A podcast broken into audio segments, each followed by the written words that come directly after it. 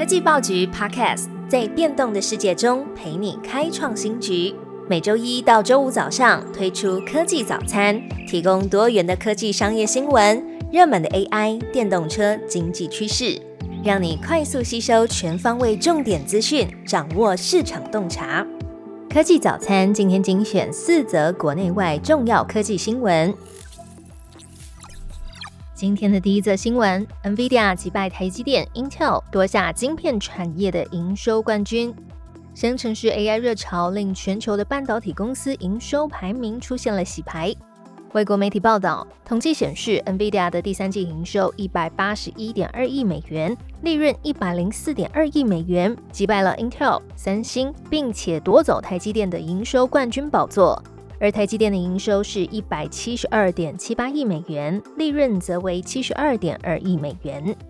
报道指出，NVIDIA 的资料中心业务是重要的驱力，由于掌握了智慧财产权，每一颗晶片的收入和利润呢，都比台积电要来的可观。不过，以二零二三的全年度收入来看，外国分析师表示，二零二三年台积电还是有希望得到冠军。而 NVIDIA 可能会在二零二三年的收入排行榜上面击败 Intel 和三星，来坐上第二名的宝座。下一则新闻：半导体业打群体战迈向近邻，工研院协助打造碳盘查平台。欧盟碳边境的调整机制 C- ban 已经开始试行。今年第四季出口到欧盟的产品都必须要完成碳排量的申报。中央社报道，已经有台湾的厂商收到欧盟进口商的通知，要求提供碳排量的相关数据，而且已经有上千家的厂商正在准备当中。那么产业界是准备要打群体战来应应。根据报道，Sammy 透过工研院协助打造碳盘查平台、永续碳管理平台。串联了上下游的产业链，计算活动或是产品的生命周期碳足迹。工研院也指出，透过数据的透明化，可以促进厂商积极的减碳作为。美国、英国等十八国达成协议，推动企业打造设计安全的 AI 系统。各国 AI 监管讨论持续。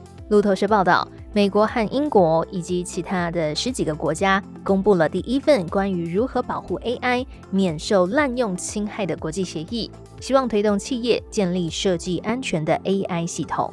在这份二十页的协议当中，十八个国家都一致同意，设计和使用 AI 的企业在设计阶段最重要的就是安全性。这份协议不具约束力，主要是包含一般性的建议，像是监控 AI 系统是不是被滥用了，那保护资料不要被篡改，以及审查软体的供应商。但是美国网络安全和基础设施安全局局长 Jan Easterly 表示，这份协议仍然重要，也是代表许多国家的共识。好，再来看到今天的第四则，也就是最后一则的新闻。LY Corporation 遭网攻，发生了各自外泄。Line 的母公司 LY Corporation 周一表示，伺服器遭到网络攻击，泄露的是 Line 用户的性别、年龄、购买 Line 贴图的记录等等，估计有超过四十万则的个人资讯被外流。不过，并不包含用户的对话记录，还有银行账号跟信用卡相关记录等等。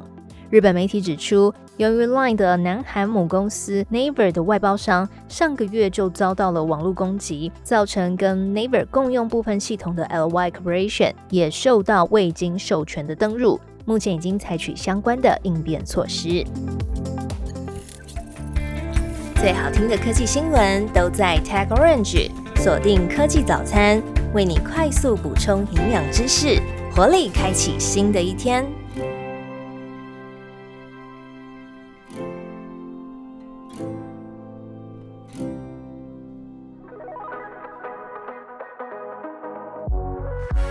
TechOrange 科技报局提供各式各样关于科技创新、国际产业的热腾腾情报。现在就订阅以下频道，在 Facebook 讨论热门话题，从 YouTube 看精华报道，让 Line App 送最新趋势给你。到 LinkedIn 关注科技社群，听 Podcast 了解决策者的思考。最多元的科技观点，就在科技报局。